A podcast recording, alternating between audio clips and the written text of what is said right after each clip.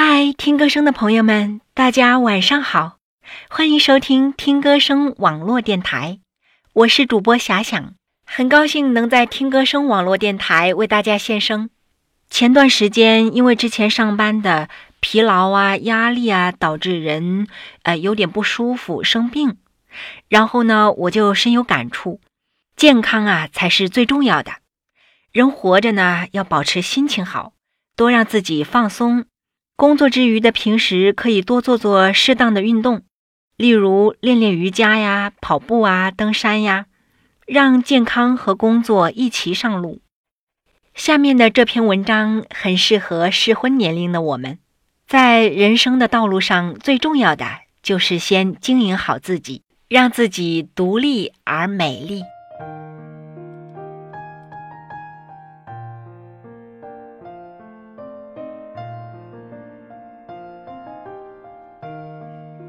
独立是最高纯度的少女心。小玉阿姨是我们家的常客。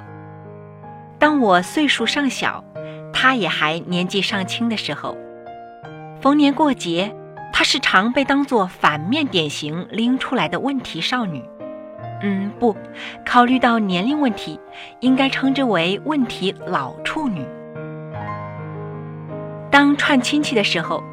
大家表面上和和气气的，转身就对着适婚年龄的女儿说：“你可长点心，趁年轻找个好人家嫁了，别到时候和你小玉阿姨一样，成了没人要的老姑娘。”我没问过小玉阿姨多大年纪，只记得那时她看上去并不疲惫，笑起来和煦温暖。我喜欢小玉阿姨胜过其他任何阿姨。因为他总能变出稀奇古怪的小玩意儿。六岁生日，他送我一双儿童高跟鞋，购买自马来西亚，火红的绒面绣满马来西亚的特色绣珠。姥姥特不满意，还是个孩子，送点书本文具多好，买这些又贵又没用的东西多不好。小玉阿姨贴着我的耳畔说。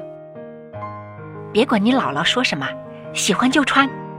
我喜欢的不得了，不知道多少个夜里都偷偷爬起来，踩着高跟鞋哒哒作响。过了几年，听说小玉阿姨去了南非，那些早已嫁为人妇的亲戚便纷纷议论，怕是要嫁给黑鬼喽。她看到南非的服装市场好，就从中国运一些服装倒卖。经常为了联系国内的批发商，大深夜里还在聊着电话。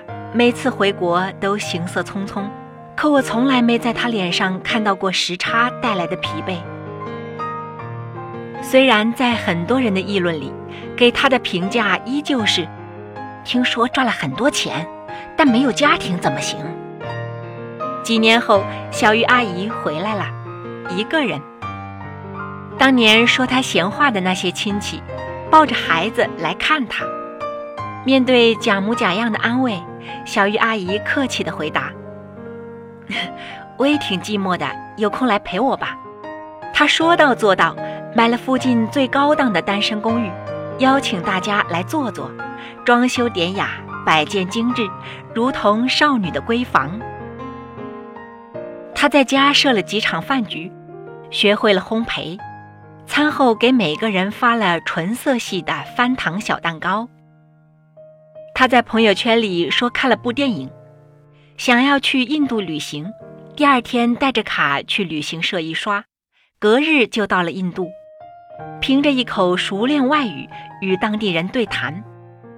我带着你，你带着钱，何必这么麻烦？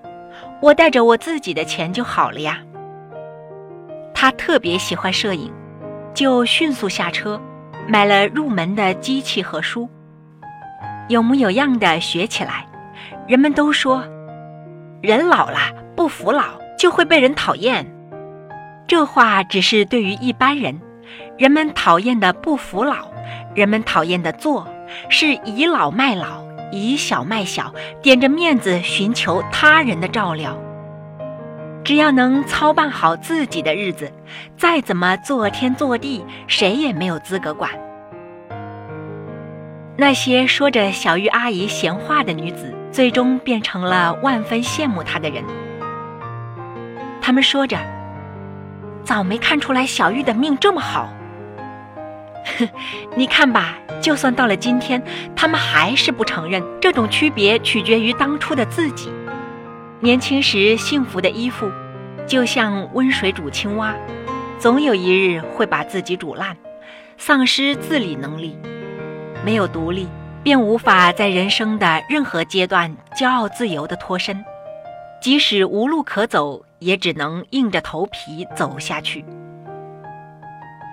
而独立让女人的人生在任何时候都是多选题，在任何阶段都能平心而活，任何时候都能随心随地的拥有少女心。就像小玉阿姨说的：“别人的话又算得了什么呢？”这话的言外之意就是，我就喜欢看你嫉妒我又做不到的样子。高纯度的少女心，不是每日沉浸在 Hello Kitty 的粉红小世界里，或者幻想着盖世英雄从天而降，为你拍拍满身尘埃，说一句“救驾来迟，请恕罪”，而是到了某个年纪，依然步履和缓而独立，独立而善良。只有精神和物质的双重独立。才能确保自己任何年龄都有资格选择自己想要的生活模式，没有后顾之忧地投入到更加新鲜美好的生活。真正的少女心是，就算老去，也不会在儿女的故事里担任无关紧要的配角，依然经营着自己的风花雪月。到那个时候，当别人指着你骂公主病、少女心，你心里清楚，他们是生怕别人与他们不同，你就能坦然地面对风刀双剑，昂首挺胸，熟练地回应道：“我就是少女心，你行你上啊！”少女心是种什么东西？大概就是永远拥有着不切实际的幻梦。眼里每时每刻都冒着星星。五十岁依然爱想爱的人，喝想喝的酒，吃想吃的菜。少女时的风情万种不算少女心，那是年龄和胶原蛋白撑起来的货真价实的少女。到了七老八十，除却某某妈、某某夫人的称号。别人还愿意尊称她一声某某女士，能一高兴撒丫子就飞到伦敦喂鸽子，站在人群里像只丹顶鹤似的，这么有劲的人生，才算得上是高纯度的少女心呐。